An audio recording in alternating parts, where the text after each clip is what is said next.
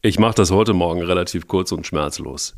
Wenn man eine Woche, so circa eine Woche vor dem Spiel HSV gegen den ersten FC Kaiserslautern, ähm, sich, sich mühsam und mit sehr viel Husten und mit 17 Espresso-Tassen im Gepäck ins Podcast-Studio äh, schleppt und dann gegen, ähm, im Grunde genommen als HSV-Fan, gegen den ersten FCK das ist ja wirklich in, wie in den 80ern, wo der HSV vor dem FCK gezittert hat. Ihr merkt schon, liebe Podcast-Freunde, ich quatsche den ersten FC Kaiserslautern jetzt einfach gnadenlos. Ich peitsche ihn nach oben. Und ich finde, nicht nur ich, sondern auch Thomas Wagner, der dieses Duell nächste Woche vor sich haben wird, der und wir und wir alle, wir brauchen eins, vor allen Dingen Eier. Wir brauchen Eier. Der Podcast mit Mike Kleiss und Thomas Wagner. Sag mal, so. Junge, was ist, was ist eigentlich mit dir los? Also, du oh. erzählst hier, schleppst sich ins Büro, äh, praktisch ins Studio. ins Büro. 17, 17 Espresso. Ich komme hier gut gelaunt rein, habe mit dem ja. Technikchef schon kurz parliert.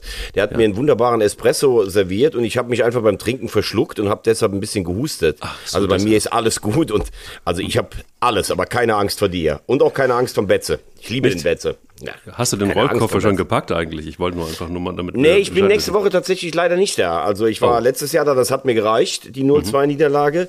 Mhm. mhm. Ähm, aber ich glaube, der Betze muss ja auch erstmal hier dieses 3-4, das ist ja traumatisch. Das werden wir sicherlich auch noch besprechen. Das muss der wahrscheinlich auch erstmal wegstecken. Das stimmt, das stimmt. Aber ähm, ich bin Derby-Sieger. Und ja, da, das, da, da müssen wir als erstes Dann lass mir doch wenigstens, also, was ist denn mit dir los? Was, was, was denn los? Was denn ich, los? Ich wollte dir gratulieren zum Derby-Siegen, da Ach kommst so. du mir jetzt schon selbst so. Weißt du, wie die Leute, ich habe übrigens heute Geburtstag, will mir keiner gratulieren. Doch, Mike, ich will dir gratulieren. Herzlichen Glückwunsch zu einem verdienten Derby-Sieg. Ach, vielen Dank. Das geht runter wie, äh, wie Geysiröl. Gibt es sowas überhaupt? Geysiröl hört sich gut an. Oder? Ich finde auch. Ich finde auch. Es hat was Sexuelles, aber dann doch nicht zu viel. Also. ähm, ja, es war ein, äh, war, ein, war ein heftiges Spiel, muss man sagen, oder? Also, es war, war es ein Derby so richtig? Ich hatte das Gefühl, bei, beim ersten FC Köln, die haben das richtig ernst genommen und äh, gepresst, gepresst, gepresst und dagegen und dagegen und dagegen und wirklich Kampfleistung ohne Ende. Und ähm, bei Borussia Mönchengladbach war ich ehrlicherweise selbst als glühender Anhänger und Fan und Mitglied des ersten FC Köln doch ziemlich geschockt. Was ist denn bitte mit dieser Mannschaft los, mit dem glorreichen Verein? Äh, Borussia Mönchengladbach. Das ist ja Wahnsinn. Also ich glaube, Tommy Schmidt war auch äh, im, im, im Stadion natürlich. In der, und zwar hat er gepostet bei Insta, die arme Sau musste sich da zu den anderen Gladbach-Fans irgendwie quetschen, ziemlich weit oben und musste sich das Debakel angucken. Liebe Grüße ähm, ähm, an dieser Stelle, lieber Tommy, wenn du uns zuhörst. Und ähm, boah, was war da los mit, mit, mit Gladbach, bitte? Ja, ähm, ich, äh, also das ist nun mal so, wenn man in einem fremden Stadion ist, dann quetscht man sich dazu. Schöne Grüße auch von mir an Tommy. Äh, bitter im Moment äh, Gladbach-Fan zu sein, muss man sagen. Also erstmal hat der erste FC Köln äh, die erste Hälfte so gespielt, wie man so ein Spiel spielen muss, mit aller Intensität, ja. mit aller Werf, mit allem äh, reingeworfen gegen eine Mannschaft, die auch verunsichert ist. Ähm, man muss sagen, der Spielverlauf äh, oder das Spielglück war natürlich dann eigentlich auch äh, extrem auf Kölner Seite, neben dem, wie ich es gesagt habe, dass es von der Leistung absolut verdient war. Du kriegst äh, diesen Elfmeter. Also ich, ich tue mich sehr schwer mit dieser Handregelung. Ich glaube tatsächlich, dass es irgendwann in den Trainerstäben einen Spezialisten dafür gibt, der einfach trainiert, wie du im Training deinem Gegenspieler an die Hand schießt. In dem Moment, wo die Hand nicht am Körper anliegt, ist für mich eine fußballfeindliche Regel. Ähm, dann beim 1-1, als man das Gefühl hat, boah, jetzt ist Gladbach besser im Spiel, diese rote Karte, die übrigens natürlich berechtigt war, ähm, finde ich äh, von Kone, der total daneben lag, den ich eigentlich für einen richtig guten Spieler halte. Ähm, das, äh, der hatte gestern einen ganz schlimmen Tag. Ja, und dann gibt's diesen zweiten Elfmeter, auch das nach den Regeln, wenn der Torwart vor der Linie steht, wobei ich dir ganz ehrlich sage, das kann ja nicht mehr im, im, ähm, im Sinne des Fußballs sein. Also diese Regel war ja mal gemacht, dass einer nicht vier, fünf Meter rauskommt, aber das, also der hätte sich ja noch nicht mal ein FC-Fan beschwert, wenn der Elfmeter nicht zurückgenommen worden wäre. Ja. Äh, nichtsdestotrotz ist das ein kräftiges Lebenszeichen vom FC. Und bei Gladbach ähm, ist das, was wir eigentlich schon in fast allen Auswärtsspielen vor allen Dingen gesehen haben, immer so Phasen. In Augsburg war es nach der Pause, in Darmstadt war es die katastrophale erste Hälfte und gestern war es genauso. So kann man einfach so ein Spiel nicht spielen. Ich verstehe schon, dass der ein oder andere vielleicht ein bisschen angespannt ist aufgrund der Situation. Vielleicht ist der ein oder andere auch dann, ja, vielleicht haben sie dem erzählt, ja, das ist das wichtigste Derby. Bei anderen hatte ich aber das Gefühl, die wussten gar nichts mit diesem Spiel anzufangen, was das auch für eine Bedeutung auch für die eigenen Fans hat. Ähm, also mir hat ein FC-Fan, der eigentlich schon ein, ein, ein relativ nüchterner FC-Fan ist, also auch das gibt es ein realistischer, hat äh, gesagt, also er war er war erschrocken über das, was Gladbach da gespielt hat in der ersten halben Stunde. Mhm. Das war das Schwächste, was er seit 20 Jahren gesehen hat in einem Derby. Und ja, ich glaube, da bleibt nicht viel. Ähm, bleibt nicht viel hinzuzufügen. Erst da, als in der Pause man nur 0-1 zurücklag, da haben sie sich dann irgendwie zusammengerissen. Aber es wird die von uns prognostizierte sehr schwere Saison für Gladbach. Das, glaube ich, heißt auch Abstiegskampf. Ja, aber auch so, so Spieler wie, wie Weigel und Plea komplett neben sich gestanden, komplett außer Form in diesem Spiel zumindest ähm, Elvedi, der ja nun irgendwie gefeiert wurde lange Zeit, hatte man irgendwie auch äh, die Idee oder eher die Idee dann doch zu wechseln, einem vielleicht größeren Verein sogar. Also es waren, ah, keine Ahnung, was ist mit diesen Spielern los? Und vor allen Dingen, vielleicht Frage an dich, äh, wie lange siehst du da Gerardo äh, Seoane noch bei, bei, bei Gladbach als Trainer? Das ist ja bisher einfach nichts gewesen, oder? Ähm, erstmal ähm, zu den Spielern, was auffällt. Ähm, es sind zu viele Spieler da, die ähm, sagen wir mal, eigentlich mal gedacht waren für eine Führungsrolle und die einfach nicht genau. einnehmen. Also Friedrich zum Beispiel wurde damals groß gehandelt bei Union Berlin, der wurde sogar mal in den Dunstkreis der Nationalmannschaft gesprochen, der ist in Gladbach nie angekommen. Nikolas, der Torwart, hat es eigentlich bisher äh, gut gemacht, der hatte gestern mal einen schlechteren Tag. Klar fehlt ihm mit Omlin ein richtig guter Torwart und auch dein Kapitän. Dann im Mittelfeld, Kone habe ich drüber gesprochen, halte ich für einen Riesenkicker, der war gestern völlig neben der Spur. Ähm, Neuhaus soll eigentlich auch eine Führungsrolle geben, ist einer, der qua seiner Möglichkeiten eigentlich auch ein Führungsspieler sein müsste. Quanchara finde ich richtig gut, weiß aber allerdings immer noch nicht so richtig, ob der jetzt ein Mittelstürmer ist oder eigentlich auf der Außenbahn eher, ähm, äh, eher aufgehoben ist. Und Player ist Player, eine Diva, die an einem Tag jedes Stadion der Welt kaputt schießen kann und auf der anderen Seite auch so rumlaufen kann wie gestern. Und das ist dann insgesamt zu wenig Intensität, das ist auch meiner Meinung nach zu wenig Tempo. Und um deine Frage mit Seoane ähm, zu beantworten, er hat in Leverkusen ja ein klasse erstes Jahr Jahr gehabt. Im zweiten hat er es nicht mehr drehen können. Er ist natürlich eigentlich jemand, der von dem, wo er trainiert hat und auch von seinen Spielern immer oben mitgespielt hat. Ich würde ihn jetzt eigentlich nicht als Trainer einschätzen, der so Abstiegskampf, Rennen, Beißen, das ist ja eigentlich auch nicht Gladbacher DNA, sondern ich glaube, er soll etwas aufbauen. Die Frage ist nur, wie lange kannst du etwas aufbauen, wenn du bedroht bist, von der akuten Gefahr abzusteigen? So schlimm ist es ja noch nicht aber das ist halt eine Frage. Und irgendwie hat man das Gefühl, sie machen immer mal wieder ein Spiel wie in Bochum. Da dachtest du, sie sind viel weiter. Dann zu Hause gegen Mainz war relativ enttäuschend. Gestern so ein rätselhafter Auftritt. Und es war ja bisher getragen davon, dass die Fans gesagt haben, wir sehen aber, dass die Mannschaft will, im Gegensatz zum letzten Jahr. Wenn du sowas wie gestern siehst, da reißt du dir natürlich eigentlich alles ein. Also ich finde, äh, Wirkus und Schmatke haben ganz gute Leute geholt. Klar ist aber auch, wenn du 39 von 52 Toren verlierst und eine komplette Achse wie soll dann, also diese Leute haben ja noch nie zusammengespielt, dafür war der Spielplan schwer und jetzt hast du keine Entwicklung, jetzt hast du nämlich auch keine Ergebnisse. Jetzt musst du erstmal nur die ähm, Nicht-Abstiegs-Basics abrufen. Jetzt feiern wir das natürlich in Köln alle, aber in Wahrheit ist es auch so. Lass uns da vielleicht dann doch mal bei aller Feierei und, und, und nochmal, es war ein ganz, ganz wichtiger Sieg, ich glaube, das ist unbestritten ist es äh, schon auch so in Wahrheit, dass ohne die beiden Elfmeter wäre das nichts geworden? Also was ist äh, Sturm nach wie vor irgendwie äh, total Fehlanzeige, oder? Wie siehst du es? Also bei der Abwehr ging es jetzt irgendwie tatsächlich dieses Mal. Aber ähm, ich habe nicht den Eindruck, dass wir einen Sturm haben, der Bundesliga-reif ist. Ja gut, das ist ja das, was ich eigentlich ähm, die gesamte Saison schon gesagt habe. Also vor der Saison war ja die Hoffnung von jedem, beziehungsweise eigentlich schon eine Bestimmung. Davy Selke schießt mindestens 15 Tore, fährt zur Europameisterschaft und macht Deutschland dann wahrscheinlich auch noch zum Europameister. Ähm, habe ich immer gesagt, ruhig Brauner, der hat in der Rückrunde fünf Tore geschossen, zwei natürlich beim Derby-Sieg in Leverkusen. Ähm, nie mehr als elf bei Stationen, die vielleicht in der Bundesliga noch eine andere Rolle gespielt haben als der FC.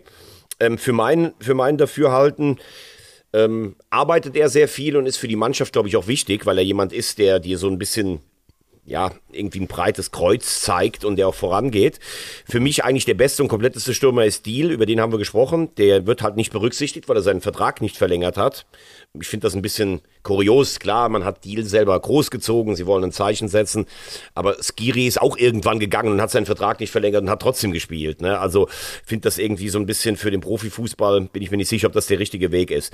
Ähm, was sie gestern aber hatten, sie haben gestern die Spieler, die in den, in dem, im letzten Jahr Leistungsträger waren oder auf dem Weg dahin, die haben es gestern auf die Matte gebracht. Lubicic endlich mal na, äh, aus FC-Sicht, weil der einen ganz schwachen Saisonstart hatte. Hübers Martel, auch. Martel wird immer stärker. Keins war gestern da, der ja völlig äh, ausgepowert wirkte. Ja, und gestern auch Hübers und Chabot. Da war eine gewisse Stabilität gestern einfach da. Und das sind halt auch die Spieler, die vorangehen müssen. Das Thema Sturm wird, glaube ich, bleiben. Ähm, du wirst wahrscheinlich auch nicht die, äh, du wirst wahrscheinlich auch nicht die Liga im Sturm halten. Äh, es gibt eine Menge Flanken, aber die Frage ist ja immer, hast du A einen Abnehmer? Wie ist das Timing der Flanken? Kommst du überhaupt in diese Intensitätsflanken oder ist das so eine Verzweiflung aus dem Halbfeld? Äh, also ich glaube, das bleibt auch für den FC eine schwierige Saison, aber das gestern war auf jeden Fall ein kräftiges Lebenszeichen. Ja, und auch ein kräftiges Lebenszeichen. Und ich würde, wir müssen einfach da mal hingehen, obwohl wir beide jetzt irgendwie jetzt nicht die glühenden Anhänger sind. Aber äh, das, was der FC Augsburg da gestern geleistet hat, das war brachial. Und auch der erste FC Heidenheim, da habe ich wirklich lange, lange, lange wirklich den Eindruck gehabt, wow, die sind definitiv kein Abstiegskandidaten. Ich habe das hier da ja auch im Podcast schon ein paar Mal irgendwie auch erzählt, dass ich ähm, ja, felsenfest davon überzeugt bin, dass die mit dem Abstiegskampf nichts zu tun haben werden. Und äh, so, ich sag mal, in den ersten Minuten sah es auch ganz gut aus. Und dann irgendwann hat Augsburg das Spiel komplett brachial gedreht. Was ist denn da passiert? Ja, ich habe das Spiel jetzt nicht ganz gesehen, äh, aber ich finde es erstaunlich. Ich finde es erstaunlich vor allen Dingen, dass äh, Heidenheim zum dritten Mal zu Hause ein 2 zu 0 verspielt. Mhm. Ähm, das ist natürlich nicht gut für die Birne. Also gegen Hoffenheim haben sie das Spiel verloren, gegen Bremen haben sie es dann hinten raus äh, gedreht. Aber aus 2-0 macht 2-5 ist insofern erstaunlich, weil in, äh, in Heidenheim in der DNA war ja in der zweiten Liga drin diese unfassbare Stabilität. Ne? Also man hat ja letztes Jahr eigentlich nie Gegentore bekommen und dann siehst du schon, das wird in der Bundesliga alle aufs, äh, alles äh, neu getestet und in häufigen Fällen noch für nicht gut genug befunden. Und äh, Augsburg, Jes Torup, der hat ja ein ähm, durchaus eine interessante Vita und auch Erfolge gerade in seinem Heimatland vorzuweisen. Also das musst du natürlich auch erstmal machen. Nach 0-2, 5-2 gewinnen. Deshalb halte ich deine Aussage, Heidenheim wird mit dem Abstieg nichts zu tun haben, für gewagt. Ich habe auch gesagt, ich glaube nicht, dass sie absteigen. Aber das musst du erstmal jetzt aus den Klamotten rausbekommen. Und als neuer Trainer in Augsburg kannst du ja gar nicht besser starten. Ne? Also du hast eine halbe Stunde, wirst du da hergespielt praktisch, obwohl sie eigentlich schon von Beginn an aktiver waren, was man eigentlich gar nicht von Augsburg kennt. Machst dann fünf Dinger, dann glauben die die Spieler natürlich am Anfang jetzt mal alles. Also das erleichtert den Einstieg ungemein. Und du musst natürlich auch sagen, wenn du auf die Torschützen drauf guckst, dann hast du mit, mit, ähm, mit Demirovic, mit Udo Hokai, mit Recpecai, da ist natürlich schon auch Qualität im, im Kader. Ähm, ich bin ja bekennender Nicht-Augsburg-Fan und ich habe hab ja immer gesagt, boah, das ist schon schwer, sich das anzugucken, aber die haben natürlich über die Jahre schon auch Klasse im Kader, mhm. ähm, auch mit, mit ähm, mit Jensen, der gestern drei vorbereitet hat, mit Dorsch. Und die sind den Abstiegskampf in all seinen Facetten natürlich gewohnt, haben den Trainer jetzt gewechselt, haben aber acht Punkte, damit hast du vier Punkte schon vor dem Relegationsplatz. Also ich würde mich nicht wundern, wenn Augsburg auch im nächsten Jahr Thema im Podcast sein könnte, aber als Bundesligist. Als Bundesligist, okay. Ich finde, äh, wenn der E, vielleicht sollen wir mal gerade drauf, wir haben jetzt über Augsburg und Heidenheim gesprochen. Darmstadt haben wir ja gesagt, die sind in der letzten Woche oder mit den letzten beiden Spielen angekommen. Das war gegen Leipzig auch aller Ehren wert. Gladbach haben wir äh, besprochen. Ähm, ich würde sagen, vielleicht die größten Sorgenkinder im Moment Bremen und Union. Und bei Union muss ich sagen, das fand ich schon bemerkenswerte Aussagen auch nach dem Spiel. Also es funktioniert ja eigentlich im Moment nichts bei Union. Ne? Wir haben ja immer letztes Jahr gesagt, als du auch äh, Union zurecht gefeiert hast, die machen aus relativ wenig viel, die haben eine tolle Chancenverwertung, die Spiele laufen auch für sie. Und dann hat man irgendwann jetzt im Sommer versucht, okay, wir müssen für die Champions League breiter aufgestellt sein, vielleicht auch mal ein bisschen Glanz nach Köpenick holen. Oliver Runert hat ja auch keinen Hehl daraus gemacht, letztes Jahr selbst als sie äh, Vierter geworden sind, dass er sich ein bisschen attraktivere Spielweise wünscht und sowas. Jetzt hast du Spieler geholt, die in der Gehaltstabelle oben stehen, die eigentlich Führungsaufgaben übernehmen sollen. Und du verlierst einfach ein Spiel nach dem anderen. Und ähm, Runert hat ja gesagt, klar gehen wir den Weg mit dem Trainer weiter, aber der Trainer hat ja selber auch gesagt, Maßstab sind schon Punkte. Ähm, ich schätze Urs Fischer auch so ein, dass er nicht einer ist, der wegläuft, aber wenn er das Gefühl hat im Winter, er erreicht die Mannschaft gar nicht mehr, dass er vielleicht dann irgendwann sagt, Leute, irgendwo ist der Weg auch zu Ende. Äh, also ich finde es erstaunlich, dass Union nur nach oben gegangen ist. Das ist ja ein Märchen, das Ganze und dass sie im Moment irgendwie gar keinen Hebel finden. Zumindest mal, weißt du mal, so ein Spiel, dann spielen wir halt mal 0-0 zu Hause gegen Stuttgart. Einfach mal, um wieder Zutrauen in unser eigenes Ding zu bekommen. Ähm, es ist übrigens ein Jahr her, dass Union nach einem 1-0-Sieg gegen Stuttgart Tabellenführer war. Der VfB hatte fünf Punkte. Da siehst du mal, wie unfassbar schnell sich das alles drehen kann. Also, ich glaube, man macht sich zu Recht im Moment ein bisschen Sorgen um Union. Das glaube ich auch. Urs Fischer ist eben jetzt schon eigentlich eine Legende bei Union. Die Frage ist nur, wie lange hält das Ganze? Also guck mal, so legendäre Trainer wie, ja, lass uns das ruhig mal in, in den Mund nehmen, Otto Rehagel oder Thomas Schaf. Irgendwann waren auch deren Zeiten mal vorbei. Und das ist, glaube ich, einfach auch was, wo Urs Fischer garantiert nicht blind ist, sondern wo er weiß, ja, okay, das kann mir natürlich irgendwo auch passieren. Und wenn, wenn die meine Geschichte auserzählt ist, dann kommt halt vielleicht im Zuge der Professionalisierung. Und das muss man ja sehr, muss man schon ganz klar sehen. Union ist eine Mannschaft und ist ein Verein, der sich stetig weiterentwickelt hat. Du hast das mehrfach auch im Podcast hier gesagt, die haben auch Geld. Es ist nicht so, dass in Köpenick äh, da nun irgendwie mit, mit Spielgeld bezahlt werden muss, sondern da ist echtes Geld da. Frage ist nur, wenn man sich da jetzt dran gewöhnt hat und wenn man sich auch in Champions League plötzlich gewöhnt und wenn man äh, international diesen Stahlgeruch auch annimmt und auch hat und da, da ist ja noch nicht groß was passiert international, da waren sie einfach noch nicht gut, dann können sie auch nicht mithalten. Aber sie sind da und die Frage ist, wie lange kann sich ein Urs Fischer da halten bei diesen Ansprüchen, die man hundertprozentig jetzt in Köpenick hat. Und ähm, im Zuge der Professionalisierung, jeder Verein hat das, glaube ich, durch, ist dann schon die Frage, hm, ist das vielleicht dann einfach dann irgendwann diese, diese Wundergeschichte auserzählt. Und in Bremen äh, sehe ich es ähnlich. Also da ist mit Sicherheit äh, Ole Werner nicht jetzt jemand, der eine Ikone werden wird, der auch ähm, unter den Trainern eine Legende werden wird. Das glaube ich nicht. Dafür äh, gibt es dann doch so ein paar Sachen, die ihm fehlen. Man muss aber auch sehen, dass in Bremen umgebaut worden ist. Man muss auch sehen, dass du mit Clemens Fritz jemanden hast, der gut im Business ist, aber ich glaube auch der ist jemand, der Professionalisierung auch noch weiterhin gut gebrauchen kann. Da ist vieles im Umbruch und ich glaube, auch darunter hat so ein Trainer wie Ole Werner dann zu leiden, in Anführungsstrichen. Aber auch da ist es so, Werder Bremen ist ein Traditionsverein und Werder Bremen darf sicher eins, nämlich nicht absteigen. Und da werden die Verantwortlichen mit Sicherheit dann auch die Reißleine ziehen. Und ich glaube, da ist es auch kurz davor. Wie siehst du es? Ähm, erst noch kurz einen Satz zur Union. Die Frage ist ja auch immer, ähm, die du dir, glaube ich, als Trainer stellen musst was willst du denn jetzt bei Union noch mehr erreichen? Also dieses Jahr, was sollte nach Platz 4 noch kommen? Äh, Kampf um die Meisterschaft bis zum Ende, äh, K.O.-Runde Champions League. Also es war ja klar und es passiert ja viel später als gedacht, dass es irgendwann mal Aufstieg, Platz 11, Platz 7, Platz 5, Platz 4, das ist ja Wahnsinn, ne? Dass es mhm. irgendwann mal hakt, dass es jetzt so enorm hakt. Ich glaube, die wären in Köpenick froh, wenn sie sagen könnten, wir beenden die Saison als 13. Das wäre ja auch völlig okay. Sowas ist ja auch mal eingepreist. Du nimmst ja trotzdem viel Geld durch die Champions League an. Allerdings, das darf man übrigens auch nicht vergessen, führt natürlich, also wenn ein Gosens kommt, wenn ein Volland kommt, wenn ein Bonucci kommt, da wird ja auch das Gehaltsgefüge durcheinandergewirbelt. Du hast es gerade ja. gesagt, wir haben immer schon gesagt, da ist Geld. Aber das war ja der schleichende der Beginn zum Beispiel des Absturzes von Mannschaften wie Werder, vom HSV oder Schalke, weil du immer auf Champions League Niveau bezahlt hast, weil du auch immer in die Champions League wolltest, dann kommst du mal ein oder zwei Jahre in die Europa League, das kannst du dann noch irgendwie auffangen, aber wenn du dich dann irgendwann mal gar nicht mehr für Europa qualifizierst, dann fliegt dir das alles um die Ohren. Ich habe das immer schon gesagt, für mich ist die Champions League der Anfang vom Ende auch für den Fußball ähm, weil einige Mannschaften, die du von oben nie runter bekommst, immer mehr Geld bekommen. Die, die krampfhaft versuchen reinzukommen, gehen erhöht ins Risiko. Das hat Union jetzt nicht gemacht, aber das kann natürlich schon auch was mit der Einheit der Mannschaft machen. Jetzt wird sich übrigens dann auch der Charakter der Truppe zeigen, wenn du fünf Jahre eigentlich nur auf einer Erfolgswelle geschwommen bist.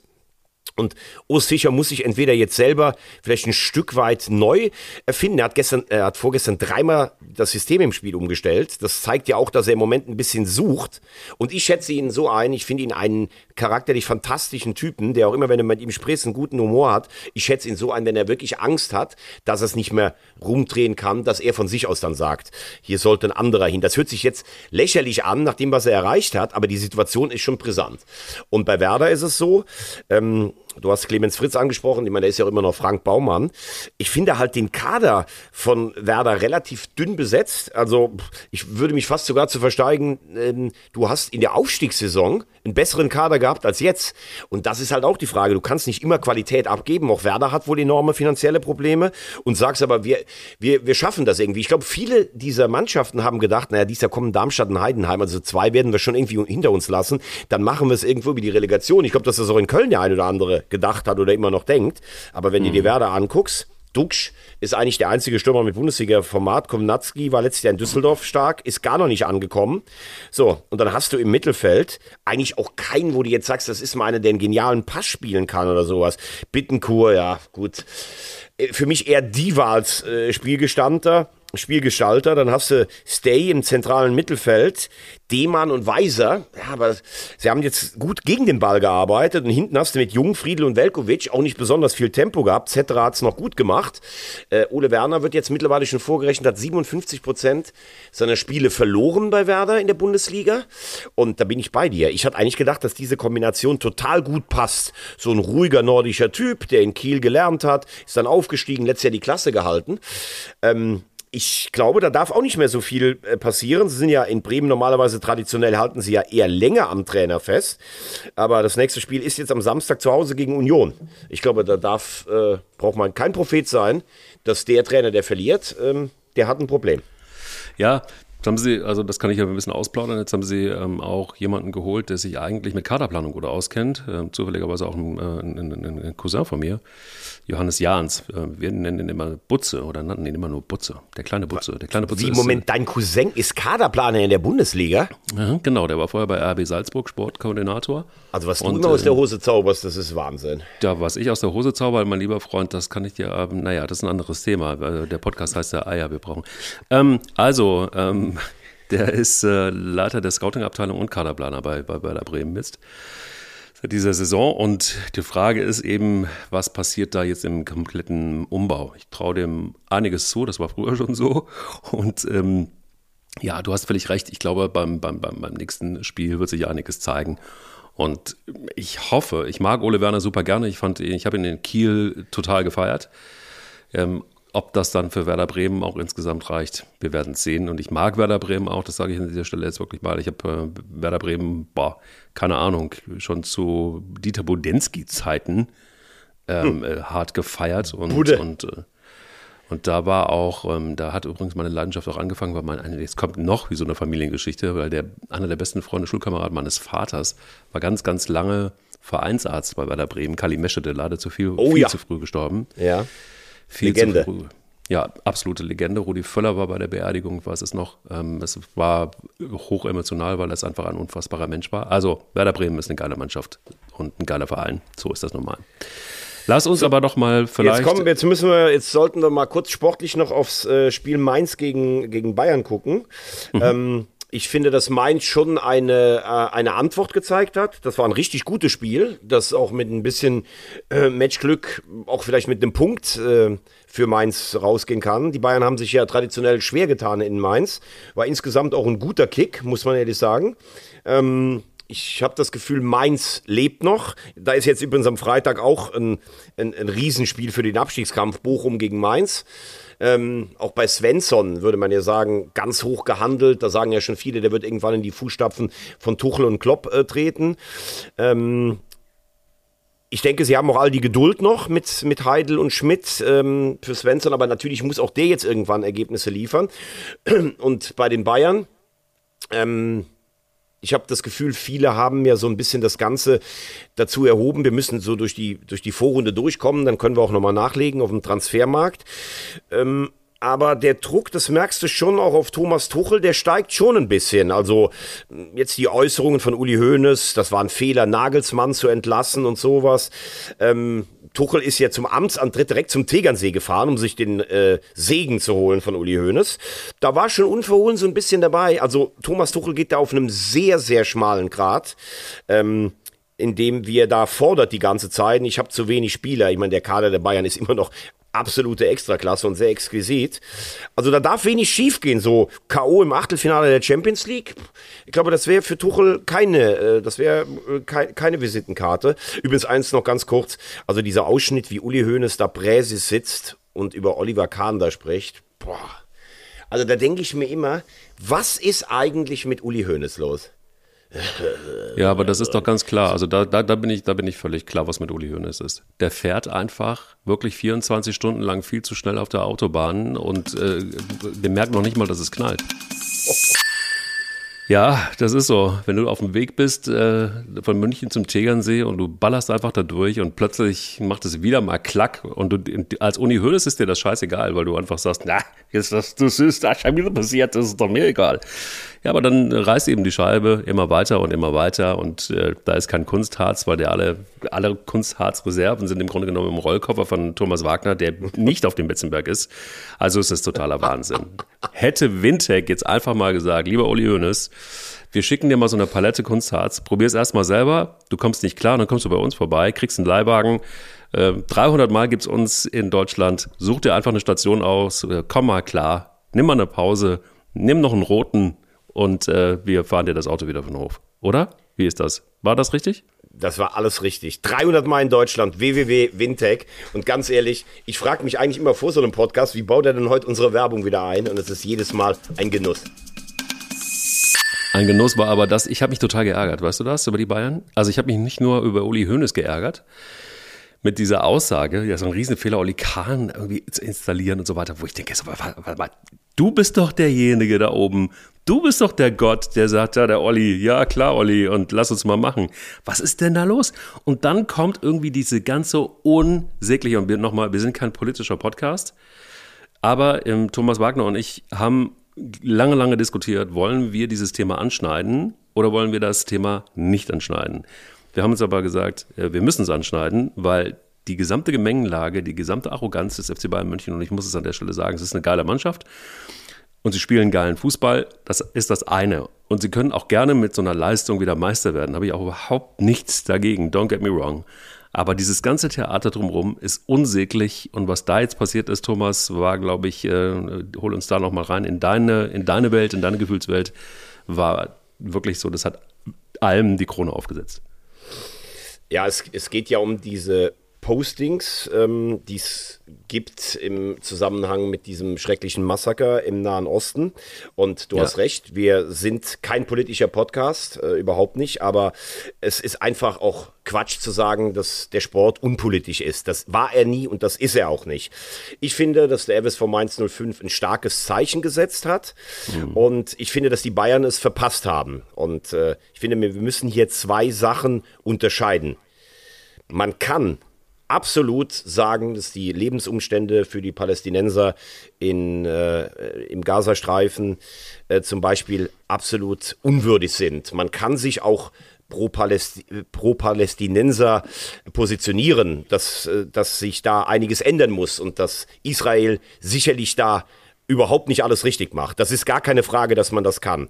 Aber nach so einem barbarischen Massaker, das ja, das ja ohne, ohne Beispiel ist in den letzten 70, 80 Jahren, wo, wo Schwangeren die Bäuche aufgeschnitten werden, das ist grauen, es ist so grauenhaft, Köpfe abgeschnitten von Kindern, sich dann hinzustellen und Dinge zu teilen als, als Spitzensportler mit einer großen äh, Anhängerschaft auch in den sozialen Medien, die praktisch indirekt zur Vernichtung von Israel aufrufen, und dass dann ein Verein wie die Bayern, die sich stolz auf die Werte von Kurt Landauer berufen, und da muss man übrigens auch mal sagen, da ist die Bayern-Fan- und Ultraszene sehr äh, bemüht, das immer wieder auch ähm, her hervorzuholen. Also, dass praktisch die Wurzeln des FC Bayern, des erfolgreichen FC Bayern, der größten deutschen Fußballmarke, äh, von einem jüdischen Präsidenten, nämlich Kurt Landauer, begründet mhm. worden ist. dass man mhm. da keinen Weg gefunden hat, diesen Spieler zu suspendieren, der übrigens auch bei seiner Erklärung nichts von einer Entschuldigung gesagt hat oder dass er mal gesagt hat, ich bin für die Rechte der Palästinenser, ich möchte, dass sich das ändert, aber trotzdem lehne ich diese Art des Gewaltaktes ab. Das vermisse ich bei vielen dieser berühmten äh, Sportler dass die das auch mal Richtung ihrer Glaubensgemeinschaft äh, sagen. Ähm, das finde ich, da haben die Bayern ein, äh, ein Zeichen liegen lassen. Sie haben sich die Entscheidung ja angeblich nicht äh, leicht gemacht, aber ich bin da bei dem äh, Präsidenten äh, von äh, dem Deutschlandpräsidenten von Maccabi. Ich weiß nicht, ob du den Auftritt im Sportstudio ja, gesehen, gesehen, hast. Mhm. Ähm, und ich kann mich äh, diesen Worten nur anschließen. Also das ist, finde ich, enttäuschend äh, vom Rekordmeister. Ja, es ist vor allen Dingen auch, also ich meine, du hast es ja gesagt, die, die Freistellung von, von Anwar El Ghazi war völlig richtig. Und ich glaube auch, da gibt es keine zwei Meinungen. Da hat der Verein einfach Haltung gezeigt und musst du dann auch in so einer, in so einer Situation und nochmal. Das war auch noch schärfer formuliert, ne? Also war noch, ja, ja, aber im Grunde genommen trifft es ja denselben Nagel und es ist auch so, dass man da jetzt irgendwie, kann mir niemand erzählen, das kann man Äpfel mit Birnen nicht vergleichen. Da kannst du natürlich im Sound und im Wortlaut äh, kannst du noch, noch Nuancen irgendwie klar unterscheiden, aber am Ende geht es ja um dieselbe Sache und es geht um einen Terroranschlag, um einen bestialischen Terroranschlag der menschenunwürdig ist, der einfach wirklich verwerflich ist und da stellst du dich nicht dahinter. Und genauso gilt das für meine Begriffe für Masraoui. Und da hat der FC Bayern einfach verkackt. Es ist einfach schlicht verkackt. Und ich finde diese Scheinheiligkeit unerträglich. Dass man auf der einen Seite wirklich irgendwie immer so, die, die Ritterlichkeit des Uli Hoeneß geht mir da auch recht mittlerweile auf den Sack, weil ich mir dann denke, irgendwie so dieses Bräsige, dieses Gönnerhafte und einfach selber Scheiße an der Hacke auf der einen Seite und auf der anderen Seite ähm, es ist dann klar so, dass man alles mitnimmt. Also man nimmt irgendwie Katar mit, man nimmt die ganze Kohle mit und, äh, und dann moderiert man sich aber in dem Fall Masraui komplett raus. Und so nach dem Motto, komm, Junge, das covern wir schon irgendwie und wir brauchen, also, weil wir brauchen einfach den Spieler. So, Punkt. Darum ging's. Und dann irgendwie diese miese, äh, wirklich Nichthaltung, das ist schon wirklich räudig und das ist, finde ich, für den deutschen Fußball auch eine ganz, ganz schlechte Botschaft. Äh, du sprichst ja einen Punkt an, der ja auch heftig diskutiert wird. Hätten sie es auch gemacht, wenn der Spieler vielleicht Nummer 22 im Kader wäre. Sie, sie ja. haben, sind da dünn besetzt und haben sich dann einfach dafür entschieden. Und das ist halt genau das, was du sagst. Da geht es ja auch immer um Doppelmoral, sich immer genau. nicht äh, als die höchste Benchmark darzustellen. Katar haben wir schon oft besprochen. Und das dann hier. Ähm, und nochmal, es gibt gibt ja auch den Fall in Dortmund.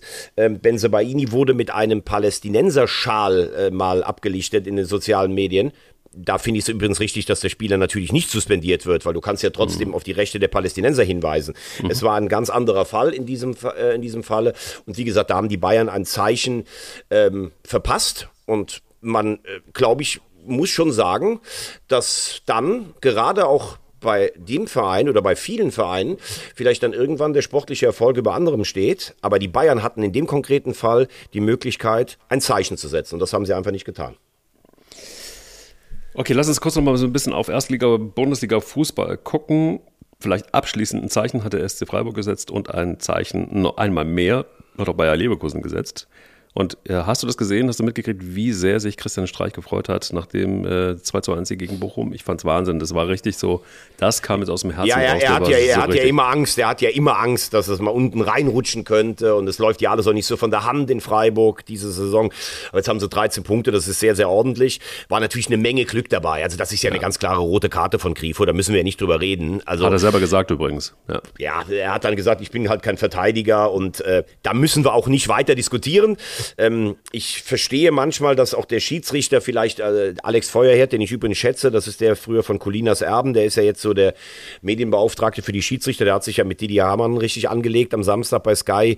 Äh, er meinte da, das Trefferbild muss er mit ein, aber ich meine, das ist ja fast, äh, äh, das ist ja gesundheitsgefährdend, da müssen wir nicht drüber reden. Ja. Ähm, da haben sie Glück gehabt. Äh, ich glaube, sie können jetzt beruhigt äh, nach Serbien fahren zur, zur Europa League.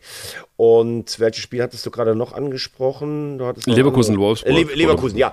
Äh, Leverkusen finde ich insofern imponierend. Das wäre früher ein Spiel gewesen, wo du gesagt hättest, okay, die sind so gut in die Bundesliga gekommen, jetzt war Länderspielpause, jetzt fahren sie nach Wolfsburg. Unbequemer, kampfstarker, laufstarker Gegner.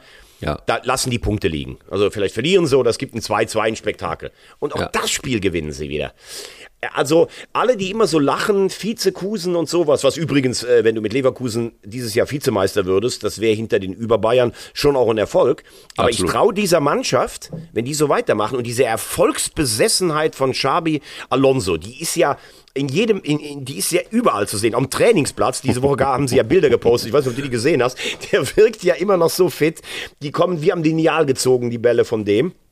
Der ist, der gönnt sich ja, glaube ich, keinen Moment des Innehaltens äußerst schön, sondern der brennt dermaßen. Der hat in ein seiner Tier. Karriere, der hat bei Real Madrid, bei Liverpool, bei den Bayern gespielt. Der weiß, was es heißt, den Druck immer.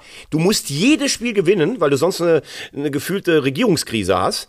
Der weiß das, der hat das adaptiert. Und in der Verfassung ist Leverkusen, auch mit was da von der Bank kommt, da wird einfach mal ein Wirtz eingewechselt. Also auch in der Breite sind sie da. Das brauchst du ja auch, ne? weil du ja immer mal wieder rotieren musst oder Verletzte hast oder sowas. Ich glaube, in der Europa League sind sie ja fast schon nach den ersten beiden Spielen, kann man sagen, die gehen in der Gruppe so durch. Da glaube ich, kann er auch ein bisschen variieren, hält damit die Spieler bei Laune. Es sind nicht ganz diese schwierigen Aufgaben wie in der Champions League. Also Leverkusen ist für mich ein heißer Meisterschaftsaspirant. Und vor allen Dingen, dieser Typ sieht, also er sieht fast so gut aus wie du, aber er ist ja wirklich ein, ein, eine, wirklich eine Augenweide. Selbst, selbst ich als Mann muss da sagen, lecko mio. Also wenn du mich heute sehen würdest, hier in, meiner, in, meinem, in meinem Outfit, ich bin hier mit so einer Wanderbutz und schweren Reit äh, Wanderstiefeln schon da. ja, bist du, gehst du wandern heute? Ich gehe heute in die Eifel wandern, ja. Ich muss mal ein bisschen den Kopf frei bekommen und neuen Input holen für, für, für unseren Podcast hier. Wer Ne? kommt mit? Ich gehe mit einem Kumpel. Ja, so, okay. Ich Oder soll, möchtest, du, äh, möchtest du mitfahren?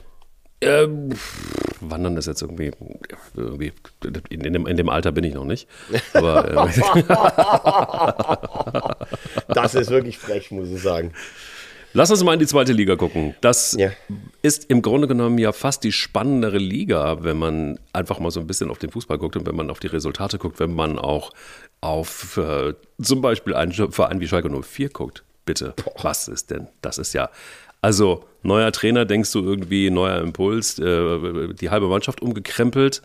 Und es ist noch schlimmer als vorher, hat man irgendwie so das Gefühl, was ist denn da los in Schalke? Also das muss doch jetzt irgendwann mal zünden oder passiert da einfach gar nichts mehr und wir sind wirklich Richtung dritte Liga unterwegs. Ja, es ist, also ich habe selten eigentlich erlebt, äh, in, ähm, wenn man in Fachkreisen vor der Saison so, wir haben ja auch zum Beispiel bei Sky haben wir dann äh, auch so ein Tippspiel gemacht, wie geht denn die zweite Liga aus? Also Tabellen werden da, Tabellenkonstellationen getippt und sowas. Da haben fa fast alle, glaube ich, bei uns äh, Schalke auf, äh, auf eins getippt. Ja.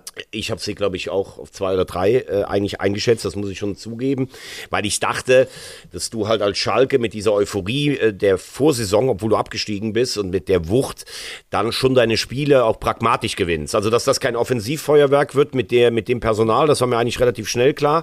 Ähm, Aber wenn du jetzt da drauf guckst, äh, was da alles schief läuft, dann kommt ein neuer Trainer. Ich kann ja da immer nur meinen Freund Harry zitieren, der, der, der leidet ja so sehr, das ist unfassbar, äh, der dann sagt, ja, ich habe mir die Pressekonferenz angeguckt von dem neuen Trainer. Also der macht echt einen guten Eindruck und sowas. Es ist, es ist immer, es ist ein, es ist ein Wahnsinn. Also das ist äh, mein Freund Harry, übrigens überragender Handballtorwart früher gewesen, dritte Liga gespielt, Glück, äh, Grüße in die Heimat. Ähm, ja mit dritter Liga kennt er sich der, ja aus. Der guckt, sich, der guckt sich selbst Testspiele gegen die Stadtauswahl Bocholt auf irgendeinem Streamingdienst an. Also der, Ja. ist, der ist völlig wahnsinnig königsblau. Und äh, ich habe auch gesagt, ich finde, dass der Trainer eine ganz gute Wahl ist, weil der bei, bei äh, Siloa, Chanchiloa einen richtig guten Job gemacht hat. Die Frage muss trotzdem erlaubt sein, wenn du in so eine verunsicherte Mannschaft kommst. Äh, du sprichst kein Deutsch. Äh, Jetzt heißt es ja, intern spricht der Deutsch, aber ich finde das Sprachliche schon auch schwierig, wenn das nicht passt für einen Trainer. So, und dann hast du gestern eine Menge Änderungen. Er stellt Fährmann hinten rein, er macht hinten auf ein Dreier-Abwehrsystem, wo du normalerweise sagst, okay, hast drei Innenverteidiger hinten stehen, das soll auf Stabilität gehen. Und es passiert einfach nichts. Also es passiert gar nichts. Du hast einen Trainerwechsel, du hast Personalwechsel, du hast einen Systemwechsel und du spielst beim KFC, der jetzt auch nicht für Selbstvertrauen strotzt und wirst, ich zitiere Timo Baumgartel, einfach nur an die Wand gespielt. Ähm, dann wurde der Support eingestellt, die Fahnen wurden abgehangen. Also du hast übrigens fünf Punkte Rückstand auf einen Nicht-Abstiegsplatz Ja, in Liga brutal. 2. Auf Hansa Rostock oder Äh, genau, ne? oder Wiesbaden Ja. oder Karlsruhe. Und du hast wahrscheinlich, sagen wir mal, das Glück, dass du unten mit Osnabrück und äh, Braunschweig zwei total verunsicherte Vereine hast. Also, dass du jetzt sagen kannst, okay, äh, es ist jetzt noch nicht so, wir laufen total hinter der Musik her. Und ich will ja jetzt nicht sagen, dass Schalkes Ziel sein muss, nur den Relegationsplatz zu halten. Also nicht falsch verstehen. Aber eine Mannschaft, die vor, was war, dreieinhalb Jahren, glaube ich, noch im Champions League Achtelfinale stand, der Verein ist ja im komplett freien Fall. Und ähm, ich glaube auch nicht, also diese Mannschaft, der kannst du natürlich schon zutrauen, dass du mal zwei, drei Spiele am Stück gewinnst. Aber so ein Riesenlauf, der dich irgendwo nochmal in eine Schalke-Region bringt, das glaube ich, kannst du jetzt fast äh, abschreiben. Da geht es wahrscheinlich wirklich dieses Jahr nur, den Super-GAU zu vermeiden, dass du nicht nächstes Jahr Derby spielst, aber Derby gegen Rot-Weiß Essen in Liga 3. Okay, ich stelle jetzt mal ganz konkret eine Frage und äh, mit der Bitte um eine wirklich ehrliche Antwort. Sind so Kräfte wie Matthias Schober, sind so Kräfte wie Gerald Asamoah, sind so Kräfte wie Mike Büskens jetzt dann doch echt mal Geschichte und braucht die gesamte Schalke-Struktur vielleicht einfach wirklich frisches Blut?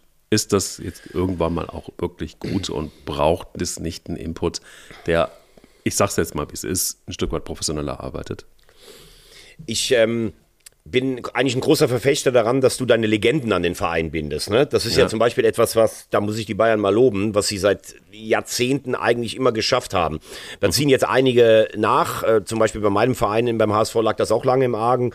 Da macht Jonas Bold einen guten Job, indem er die, die Älteren da auch, ähm, auch wieder zurückholt.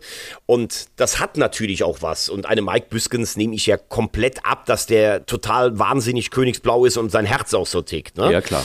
Die Frage ist natürlich, er ist. Er, ist, er ist immer mal wieder eingesprungen, er hat eigentlich auch immer mal wieder Erfolg gehabt, aber du hast ja eigentlich immer einen Schattentrainer neben dir sitzen. Ähm, Immer. Deshalb ist die Frage, irgendwann, glaube ich, hätte man zu Mike Büskens mal sagen müssen, Mike, pass mal auf, entweder du machst jetzt wirklich den Trainer der ersten Mannschaft, das ist natürlich dann das Problem, dann wirst du wahrscheinlich auch irgendwann gefeuert werden, oder du machst so einen Job, bist vielleicht Jugendakademieleiter oder was auch immer, wo du jetzt aber nicht im Tagesgeschäft immer dabei bist. Ähm, und äh, hast jetzt mit dem Trainer nicht direkt so einen Berührungspunkt. Aber bei Mike Büskens sage ich noch, der hat ja immer geliefert, wenn er eingesprungen ist. Ich bin dann eher bei so, du hast, du hast gesagt, Matthias Schober, Gerald Asamoah. Da frage ich mich dann auch so, wenn wir jetzt mal einen Strich drunter machen unter deren Arbeit, die auch dabei war. Also alle fliegen irgendwie immer raus, aber äh, die Leute bleiben dann doch immer noch da. Genau, Da ist genau. die Frage, welchen positiven Input haben die denn dann da? Ne? Und ähm, ich, ich finde diese, das ist so eine Art von Nostalgie und Folklore, die einen Verein auch lähmen kann. Und du hast halt eigentlich von oben, Peter Knebel ist sicherlich ein, ein Fußballfachmann, aber kann der so einen Emotionstanker wie Schalke steuern? Äh, Über, über Heschelmann, den Sportdirektor, der wahrscheinlich auch jeden Morgen denkt, wo bin ich da reingeraten, haben wir schon gesprochen. Dann äh, die, die, äh, die Dame der Finanzen, die spart, endlich mal spart, aber vielleicht am Ende dann auch ist es vielleicht so, dass du dich dann auch am Ende endlich mal Spaß, aber vielleicht auch ein bisschen kaputt Spaß. Und äh, also ich weiß gar nicht, wo du, da, wo du da ansetzen müsstest. Ich meine, das sagt ja schon zum Beispiel auch sportlich alles, dass du am zehnten Spieltag den vierten Torhüter schon in die Kiste reingestellt hast. Also, da, die spielen jetzt gegen Hannover zu Hause. Ähm, ich, das ist natürlich eine Chance, weil Hannover eine Spitzenmannschaft ist. Aber das ist ja, also da lodert es ja dermaßen auf Schalke. Und die, also die Fans haben einfach nach all dem, was die erlebt haben, zu Recht die Schnauze auch voll irgendwann. Zieht sich so insgesamt durch. Ich hatte irgendwann vor, vor ein paar Tagen, ähm, weil es mir auch ein bisschen gereicht hatte, gab es eine Diskussion bei LinkedIn mit, ähm, ähm, äh, mit, mit dem Vorstand von, von Serviceplan, von einer großen Agentur, der einen richtig bitteren Artikel bei LinkedIn ähm, kommunikativ kann der das, glaube ich, auch ganz gut einordnen, über Schalke 04, die Kommunikation und so weiter ähm, komplett abgelassen hat. Und äh, da sprang dann Marc Siegmann ein, Kommunikationsdirektor, der früher bei Bild war, und ähm, sagte so, ja, es ist mir alles zu pauschal und hättest mich auch mal persönlich anschreiben können, hätte ich geantwortet. Und habe ich gesagt, okay, dann mache ich das jetzt mal. Bin in Kontakt getreten und äh, dann hat Marc Siegmann selber angeboten, lass uns das doch mal, lass uns doch mal austauschen. Äh, hat sich gesagt, ja, super gerne. Ähm, habe auch einen Terminvorschlag gemacht, kam nichts mehr zurück. Das ist so ein bisschen, glaube ich, einfach auch ähm, sinnbildlich für, für, für Schalke 04, dass man es alles nur so halbherzig macht. Und das ist tatsächlich, und jetzt ist wirklich sehr weit ausgeholt, aber es ist das, was auf dem Platz auch stattfindet. Es ist alles halbherzig. Und wenn das nicht aufhört, glaube ich, dann haben wir Schalke 04 eventuell dann doch, und das will ja niemand, das kann sich auch niemand vorstellen in, in der dritten Liga. Gut, Jetzt Also. lass uns aber noch kurz, du hast es jetzt schön, du hast alles schön hier portionsweise Abgeräumt, oder? Ja, genau. So, aber jetzt, was ist denn? Ich habe schon, ich habe dich schon siegestrunken mit deinem Teufel-Tattoo durchs Wohnzimmer hüpfen gesehen. Imaginär beim 3-0. Puh. Übrigens, das ist ja Wahnsinn, was es manchmal für Duplizität der Ereignisse dann im Fußball gibt. Auf den Tag, also einen Tag später, 50 Jahre früher, hat der FCK ein 1-4 gegen die Bayern zu Hause und Betze in ein 7-4 ähm, gewandelt, also einen drei Tore Rückstand in einen Sieg. Und gestern ist es ihnen, oder vorgestern ist es ihnen umgekehrt äh, passiert. Also beste Werbung für den Fußball, muss man sagen. Die Hütte war ja voll, Fortuna für alle. Das ist ja dieses Experiment, ähm, dass es kostenlos ist. Ähm, Daniel Thune hat seiner Mannschaft, glaube ich, schon so ein Widerstandsgehen eingeimpft, aber da sind wir uns, glaube ich, einig. Drei Tore. Das darfst du normal für eine defensiv so disziplinierte Mannschaft wie, wie Lautern, das darfst du normal nicht weggeben. Ich habe das ehrlicherweise ähm, befürchtet. Komisch war, dass ich bei dem, äh, als, als Düsseldorf 0-3 zurücklag, in erster Halbzeit habe ich gedacht, so, das, das wird nicht gut gehen im Sinne von, das wird sich Tune nicht gefallen lassen. Der wird die derart in der Kabine links machen, dass das scheppert. Und zwar bis nach Köln. Und ich habe es gehört in Köln. Und ich dachte mir so, ei, jetzt gucken wir mal, ob der erste FC Kaiserslautern sich daraus befreien kann, was da jetzt gleich passiert. Und genauso ist es gekommen. Irgendwie hatte ich ein komisches Gefühl. Ich hätte allerdings never, ever, wie wahrscheinlich kein FCK-Fan, wie wahrscheinlich niemand, der das Spiel gesehen hat in der ersten Halbzeit, gedacht, dass Fortuna Düsseldorf dieses Spiel gewinnt.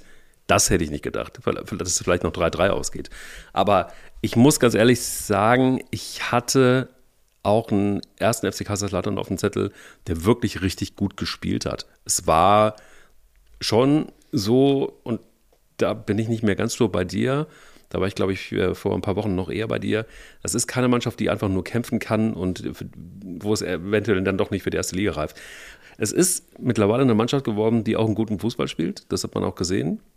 Die allerdings vielleicht die Kraft nur für eine Halbzeit hat. Weil die zweite Halbzeit war einfach genau das Gegenteil und war auch die Kraft weg. Also war das vielleicht so, dass man sie sich einfach ganz stumpf also, nicht eingeteilt nee, hat? Also bei, bei, Nee? bei, bei Teams von Dirk Schuster kann nie die Kraft weg sein. Also der ist ja selber, der läuft ja jeden Tag, glaube ich, einen Halbmarathon gefühlt. Also wenn, Mhm. wenn, wenn Teams von Dirk Schuster eins haben, dann ist es immer körperliche Fitness. Ich glaube, dass der Anschlusstreffer kurz vor der Pause, das darf dir halt dann eigentlich nicht passieren, weil dann sitzt der Gegner drin und denkt, okay, wenn wir noch eins machen, dann brennt hier un unsere Heimstätte. Und so war es ja dann auch. Die haben ja dann äh, drei Tore, glaube ich, innerhalb von 13 Minuten gemacht nach der Pause.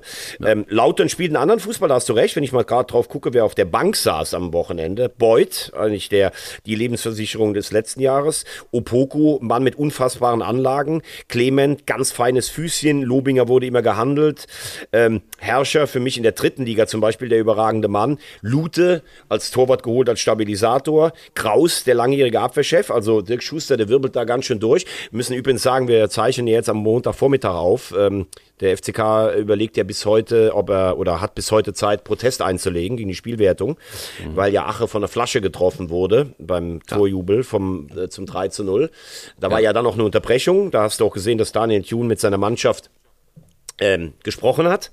Es ist unsäglich, was da alles fliegt im Stadion, das muss man mal ganz klar sagen, aber ich bin grundsätzlich, also ich finde es das allerletzte und eigentlich kannst du solche Idioten wahrscheinlich auch nur erreichen, indem wirklich harte Strafen ausgesprochen werden, bis hin zu Punktabzügen. Auf der anderen Seite bin ich als Sportler schon bei Dirk Schuster, der sagt, das hat auf den Sport keinen Einfluss gehabt. Ähm, Ah, fand ich anders. Also äh, nach dieser Szene mit Ache war es nicht mehr der erste FC Kaiserslautern, also der, aus der ersten Halbzeit. Das war schon eine andere Mannschaft und, und, und Respekt vor Beuth. Also ich bin ein großer Beuth-Fan, aber äh, das, war gar einfach kein Ersatz. Das hast du einfach ganz klar gesehen. Also so ganz sehe ich es nicht so. Aber gut. Ja, ich, ich sag, ich zitiere ja nur das, was Dirk Schuster gesagt Ja, hat. ja. Wenn der Trainer der unterlegenen Mannschaft das sagt, dann ist es natürlich schon mal ein Statement. Das wollte ich einfach damit sagen. Ne? Ja, okay. Also, Fortuna ist äh, zu Hause, vor allen Dingen, wenn die Hütte voll ist, äh, zu vielem fähig. Ich glaube, die bleiben auch bis zum Schluss äh, im oberen Drittel dabei. Bei Lautern musst du jetzt halt sehen, ne? Du hast, du hast zu Hause das Spiel gegen Hannover sicher mit Glück gedreht. Jetzt hast du ein unglaubliches Spiel verloren. Jetzt hast du am Samstagabend dann gegen den HSV, die Hütte ist voll. Ähm, der, der der Betzenberg wird elektrisiert sein ähm, und ich, ich, ich weiß zum Beispiel nicht, was das in den Köpfen von Spielern macht. Also vor 20 Jahren hätte ich noch gesagt, wenn du so ein Spiel verlierst, da grübelst du echt ein Stück weit drüber, auch in der Woche. Ich weiß gar nicht, ob die heutige Spielergeneration noch so da ist. Ich meine, da läufst dann am Samstagabend ein, da sind 50.000 da ist das dann, glaube ich, auch wieder weg. Aber es wird sich dann wohl zeigen im Spiel, ob du so kleine Unsicherheiten hast. Ähm, für den HSV wäre ein Sieg in Lautern jetzt dann ein Statement, nachdem man bei den drei Aufsteigern nur einen Punkt geholt hat. Aber man hat ja letztes Jahr schon gesehen beim 0-2, äh, dass das, da, da haben sie in der ersten Hälfte nur sich den Ball dauernd hin und her geschoben und dann zwei kapitale Fehler und das Spiel verloren. Also das, wie call it the Klassiker, Samstagabend natürlich auf dem Betze. Naja, immerhin weiß Tim Walter jetzt, wo der Betzenberg liegt und immerhin weiß Tim Walter jetzt auch, äh, was da so los sein kann auf dem Betzenberg. Und eventuell wird er auch einen Thomas Wagner treffen mit sehr vielen Rollkoffern. Nein, er wird ihn nicht treffen, weil du gar nicht da bist, hast du gesagt. Gut, ähm, lass mich diese kleine Ironiespitze wenigstens noch noch, noch, äh, noch abwerfen. Dann habe ich auch wirklich alles abgeräumt, was ich heute abräumen wollte. Allerdings gibt es einen Menschen nicht mehr, den wir beide wahnsinnig gefeiert haben und die gesamte Fußballwelt. Also zunächst ein Wort noch. Ich war ja am Samstag in Hamburg. Äh, da hat Tim Walter übrigens den Gegenüber ausdrücklich gelobt. Also weil man ja immer, ähm, man ist ja immer versucht, Schubladen aufzumachen, jemanden reinzustecken und dann zuzumachen. Also ich finde, er hat sich da schon ein Stück weit geändert. Ähm, ja, äh, Sir Bobby Charlton ähm, hat, ähm, hat den, den, den Fußballplatz des Lebens äh, verlassen. Ähm, ist ja, also ich weiß nicht, wie es dir geht, aber Bobby Charlton ist dann jemand, immer wenn du bei einer Europameisterschaft oder Weltmeisterschaft geguckt hast und die Engländer haben gespielt und es war jetzt vielleicht auch nicht so eine weite Weltreise äh, oder eine, jetzt zum Beispiel wie nach Katar oder sowas, dann saß Bobby Charlton auf der Tribüne. Ne? Und dann hat mein Vater mir früher schon gesagt, oh, Bobby Charlton, was für ein, was für ein Spieler das war. Und ich meine, seine Lebensgeschichte, die ist ja auch so vielschichtig, ähm, war ja einer der legendären Busby Boys. Ähm, für die Jüngeren, äh, Manchester United ist Ende der 50er von einem Spiel in Lissabon wegen schlechtem Wetter in München zwischengelandet gelandet. Es gab, glaube ich, drei Startversuche und beim letzten ist die Maschine explodiert. Ähm, es sind ganz viele Mitspieler dieser hoffnungsvollen Mannschaft verstorben. Er war einer der Überlebenden und hat das immer auch so mit sich mitgetragen, dass er einfach immer so eine Verantwortung auch dafür gefühlt hat, diesen Verein wieder aufzubauen. Und äh, hat äh, er hat auch mal beschrieben in einem Buch, was das für ein Trauma war. Und äh, dann hat 68 hat dann äh, Manchester United den Europapokal der Landesmeister in Wembley gewonnen gegen Benfica Lissabon mit dem jungen George Best zusammen. Er war der Kopf dieser Mannschaft. David Beckham hat in dieser eindrucksvollen Dok Dokumentation auch mal erzählt, was Bobby Charlton eigentlich für Manchester United und noch für die Jungs war. Und man muss natürlich sagen, er hat, ähm, er hat England äh, zum einzigen WM-Titel geführt, 66, natürlich mit Geoff Hurst, der drei Tore im Finale gemacht hat. Charlton damals die Duelle mit dem jungen Franz Beckenbauer.